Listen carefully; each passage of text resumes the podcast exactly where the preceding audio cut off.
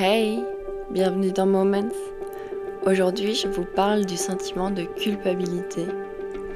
Des études ont montré que les femmes se sentent plus coupables que les hommes. Pour la plupart d'entre vous, je vous apprends pas grand-chose en disant ça. Mais des études l'ont prouvé. Elles disent que c'est principalement dû au fait qu'on est les principales pourvoyeuses de soins pour notre entourage. On est les personnes qui sont les plus responsables du bien-être des autres on fait plus preuve d'empathie. Mais apparemment, c'est aussi lié aux hormones.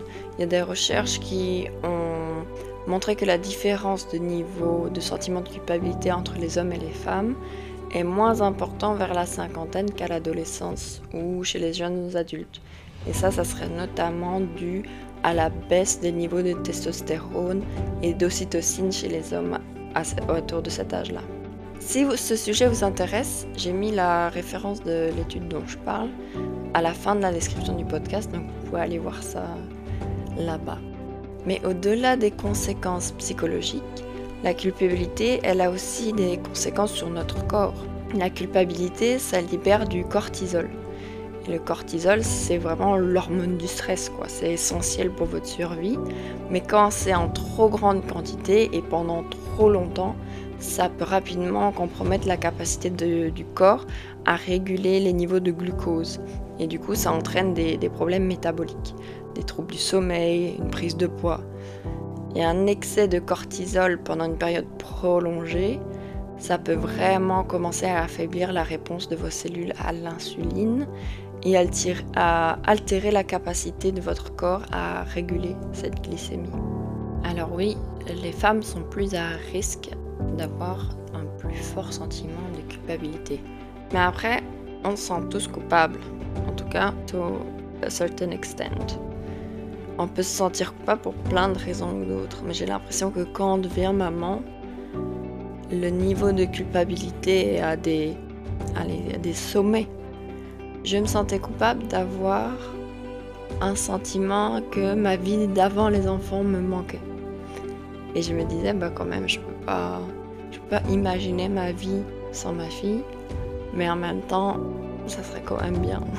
C'était vraiment un sentiment bizarre et je me sentais coupable d'être en colère devant mes enfants ou contre ma fille. Elle y peut rien. Je peux pas être en colère contre un enfant de 3 mois, ça n'a aucun sens. Elle a rien fait pour me mettre en colère, c'est pas d'elle-même. Elle a rien fait exprès pour m'embêter.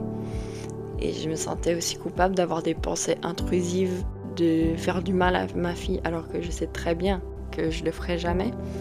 Mais comme j'étais fatiguée, j'en pouvais plus, j'avais parfois des, des pensées qui venaient dans ma tête. Et j'avais du mal à m'en séparer. Et je me sentais aussi coupable de prendre du temps pour moi. Ça, j'ai toujours un peu. Et je me disais, ah, je, suis pas avec ma fille, je pense pas du temps avec elle, alors que je sais très bien pourtant que c'est essentiel de prendre soin de moi. Et à chaque fois que je prends une heure pour moi, ou même je prends une douche un peu plus longue que prévu, plus que nécessaire, eh ben, je sais que ça me fait du bien, et après je suis plus détendue, je suis une meilleure mère.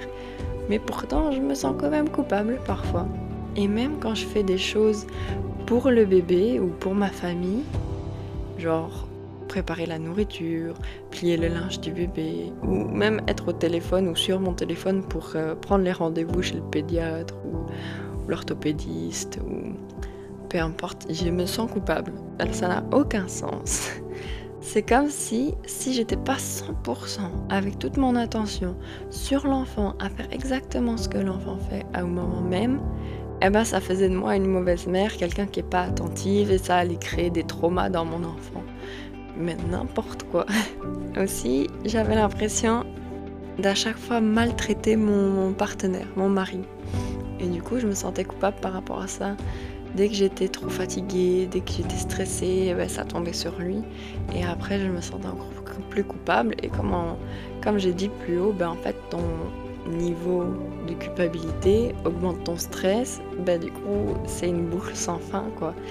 J'étais, je me sentais coupable, du coup j'étais stressée, du coup j'étais énervée, j'ai crié sur mon mari, je me sentais coupable d'avoir crié sur mon mari, etc., etc. Ça vraiment une boucle quoi. Une des choses que j'ai mis en place pour euh, réduire ce sentiment de culpabilité qui n'arrêtait pas de revenir à chaque fois, c'était surtout de remplacer les petites voix qui parlaient dans ma tête et qui me disaient que je faisais les choses mal et que rien n'allait s'améliorer et que si je fais un truc mal, eh ben, je fais jamais rien de bon. Et une des manières de faire ça, c'était vraiment de changer cette narrative qui était dans mon esprit, de toujours me dire fais telle chose bien, mais je fais tout ça de mauvais. Alors maintenant, ce que je me dis plutôt, même si j'ai envie de me faire une autocritique, je vais dire je fais des choses bien et je fais d'autres choses mal. Et en fait, juste de changer ce mot, ça change tout à la manière dont je perçois cette phrase que je me dis juste dans ma tête. Mais ça change déjà ma perspective sur moi-même et sur un peu le ratio de bien et de mal que je fais. Ça me permet de plus facilement accepter que je suis pas parfaite, mais je fais plein de choses bien et ça n'empêche pas que parfois je fais des choses mal. Et inversement. C'est plus facile de l'accepter. Une fois que tu as accepté que tu as un sentiment de culpabilité et que voilà, c'est normal, enfin dans certaines normes c'est normal, on en reparlera un peu après, et eh ben il faut aussi le reconnaître. Tant que tu l'acceptes pas, tu le reconnaîtras pas. Et du coup, moi, un des trucs que je faisais beaucoup, c'était de projeter mon sentiment de culpabilité sur mes proches et bien sûr particulièrement mon mari. C'est toujours les maris qui prennent cher parce qu'ils sont les, plus proches de nous. Mais là, j'arrêtais pas de projeter mes propres sentiments de culpabilité sur lui. Par exemple, quand il était sur son téléphone à côté du bébé, au lieu d'interagir avec le bébé, bah, je me fâchais sur lui et je lui faisais des commentaires. Alors qu'en fait, je projetais ma propre culpabilité de quand moi je suis sur mon téléphone à côté du bébé. Ah, mais en parlant du loup, la voilà qui se réveille. Ok, je suis de retour. Donc, euh, il faut se poser la question suivante, c'est est-ce que tu crois que tu es en colère contre ton partenaire parce qu'il ne se sent pas coupable C'est un peu ça la question. Est-ce que toi, tu as pas un sentiment de jalousie sur le fait que ben, lui, en fait, euh, il peut partir des heures sans qu'il se sente coupable? Pour moi, c'est fou de faire ça. Un soir, j'ai eu une discussion avec mon mari sur comment il fait pour pouvoir être si loin de nous sans vouloir rentrer le plus vite possible. Je me rappelle qu'à chaque fois que je partais, euh, bah, si j'allais faire une course, bah, je traînais pas dans le magasin, je prenais ce qu'il me fallait et je rentrais vite, vite, vite. Je faisais pas de détour. Et un jour, j'ai parlé avec lui de ça parce que ça, je m'énervais vraiment très fort quand il prenait trop de temps pour faire les courses ou alors qu'il allait tondre la pelouse pendant trois heures et il faisait tous les petits détails du jardin. Ça m'énervait parce que moi, je me permettrais jamais de passer ce temps entre guillemets libre sans ma famille. Et j'aime bien comparer cette période où lui il s'est rendu à un festival de musique qui était dans un autre pays, donc vraiment à l'étranger. Et moi j'étais restée seule avec le bébé. À l'époque elle devait avoir 6 euh, mois. Et je crois qu'il est parti 48 heures ou un peu plus que 48, c'était tout un week-end quoi. Et puis moi je suis partie après je crois que le bébé à ce moment-là avait 9-10 mois. Et je suis partie à un séminaire qui durait à peine 36 heures et c'était obligatoire, c'était un séminaire du, travail. Et c'était à 40 minutes de route en voiture de la maison. Donc littéralement, j'aurais pu revenir euh, rapidement s'il y avait un souci. Mais moi, je l'appelais euh, à chaque fois qu'il y avait un truc important dans la journée, genre le lever, l'amener à la crèche, la récupérer de la crèche, ensuite faire les repas, faire le bain, le moment du coucher. J'appelais à chaque fois pour vérifier que tout allait bien, est-ce qu'il avait bien pensé à faire ça, machin. Alors que quand lui avait été à son festival, bah, si moi j'appelais pas, bah, lui n'allait pas vraiment m'appeler. Enfin, je crois peut-être qu'il m'a appelé deux fois sur le week-end, et toutes les autres fois, c'est moi qui l'ai appelé. Euh, pour euh, lui donner des nouvelles. Quoi. Juste ça, ça montre à quel point nous, on n'arrive pas, enfin en tout cas moi, je sais pas pour vous, j'arrive pas à me déconnecter de mon rôle de maman quand je suis pas avec ma fille. Et j'en ai parlé avec mon mari et lui, il n'a pas ce sentiment-là de... Ben voilà, par exemple, quand il est au travail, il pense pas à l'enfant.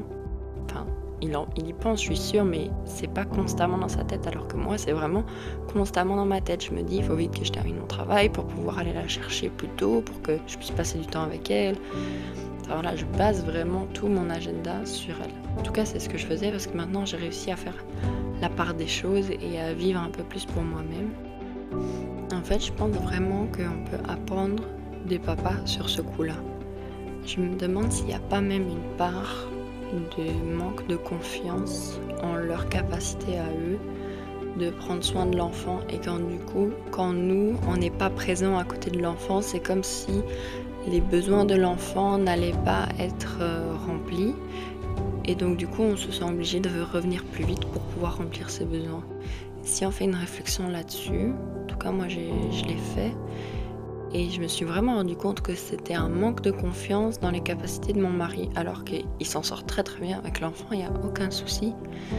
Et maintenant que j'ai réussi à plus lui faire confiance, ben, quand je pars, j'arrive à me déconnecter, à pas les rappeler. Bon, je le fais toujours plus que lui, mais j'arrive à moins les, les, harceler quand ils sont juste tous les deux. Et du coup, je me sens moins coupable d'être partie. Et en fait, quand je reviens, ben, je suis beaucoup plus sereine, beaucoup plus moi. Et au final, je suis plus présente que quand je suis euh, plus présente. C'est bizarre à dire, mais mentalement, je suis plus présente que quand j'essaye juste d'être présente physiquement. Bon, je pense que ça, ça résume bien euh, le fond de ma pensée. Dans un autre épisode, quand on parlera de la recherche de sa nouvelle identité, je parlerai d'une étude qui a fait une recherche comprendre un peu la construction de l'identité chez les nouveaux parents. Ils ont comparé la part d'identité qu'ils attribuent à leur parentalité avant et après qu'ils soient devenus parents. Et à quel point, enfin ils ont prouvé à quel point chez les femmes, la part de je suis maman prend la part de tout le reste de son identité. Donc si avant elle s'identifiait plus comme euh, une travailleuse, et eh bah ben, quand elle va devenir maman, toute cette partie travailleuse va être presque allez, à 80% remplacée par je suis maman. Alors que les hommes, quand ils deviennent papa, et eh ben ça diminue presque pas les autres parts de leur vie.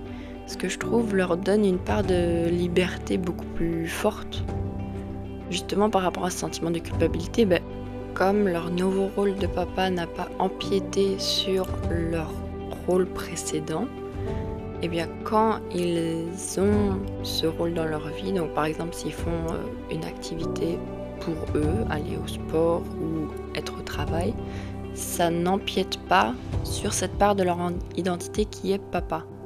Alors que pour les femmes, en tout cas c'est mon opinion, si moi je vais au travail et que je passe plus de temps au travail, eh ben, j'ai l'impression que ça empiète sur cette partie de mon identité qui est maman. Enfin bon, ça c'est une discussion pour plus tard, pour, euh, pour comment on crée notre identité, mais je pense qu'il y a quand même un rapport avec ce sentiment de culpabilité.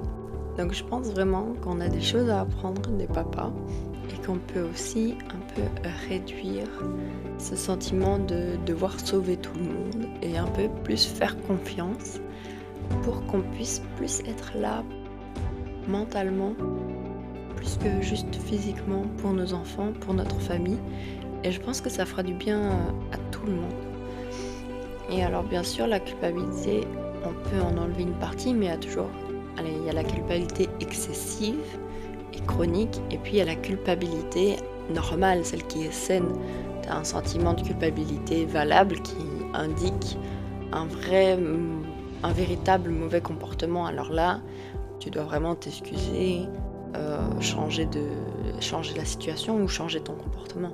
Celle-là, elle est tout à fait valable, mais quand ça devient quelque chose qui t'empêche de vivre, qui t'empêche d'être heureux, qui t'empêche de développer des relations saines avec ton entourage, là alors c'est que vraiment il y, a un déséquilibre.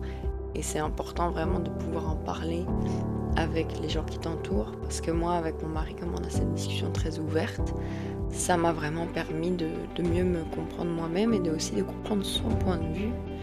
Ce qui, euh, qui m'a expliqué beaucoup de choses sur moi-même. Très intéressant d'apprendre euh, des papas aussi. On ne se rend pas souvent compte de leur perspective. ça serait intéressant d'avoir un papa pour discuter de, ce sentiment de culpabilité, pour avoir un point de vue masculin. Voilà, je pense que j'ai fait le tour du, sujet de la culpabilité.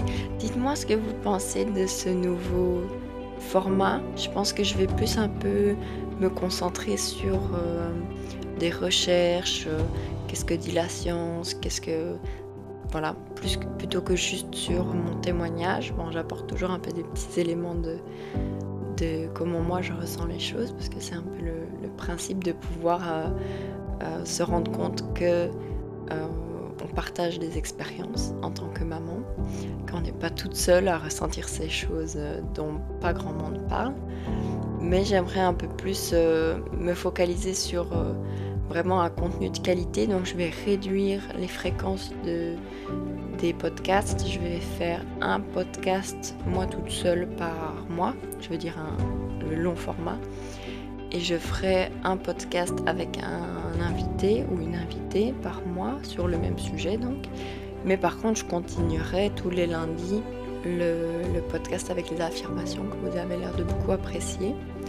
Et je tiens quand même à préciser que toutes les informations qui sont dans ce podcast, c'est bien sûr des interprétations, c'est mon avis. Oui, la plupart des choses sont basées sur des recherches. J'essayerai de mettre le plus possible des, références, des, chiffres et des, des recherches dont je parle. Mais bien sûr, il faut prendre ça avec des pincettes parce que c'est à chaque fois mon opinion ou mon interprétation. Donc ne soyez pas offusqués si ça ne colle pas avec vos valeurs ou avec euh, votre vécu à vous. Chaque personne interprète les choses à sa manière, vit les choses à sa manière. Et ça ne veut pas dire que certaines choses sont vraies ou fausses, ou bonnes ou mauvaises, mais je vous laisse juste prendre les choses qui parlent à votre cœur et qui peuvent vous encourager. C'est le seul but de ce podcast. Je vous remercie beaucoup d'avoir suivi ce podcast et je vous souhaite vraiment une très belle semaine. À très bientôt pour un petit Moments.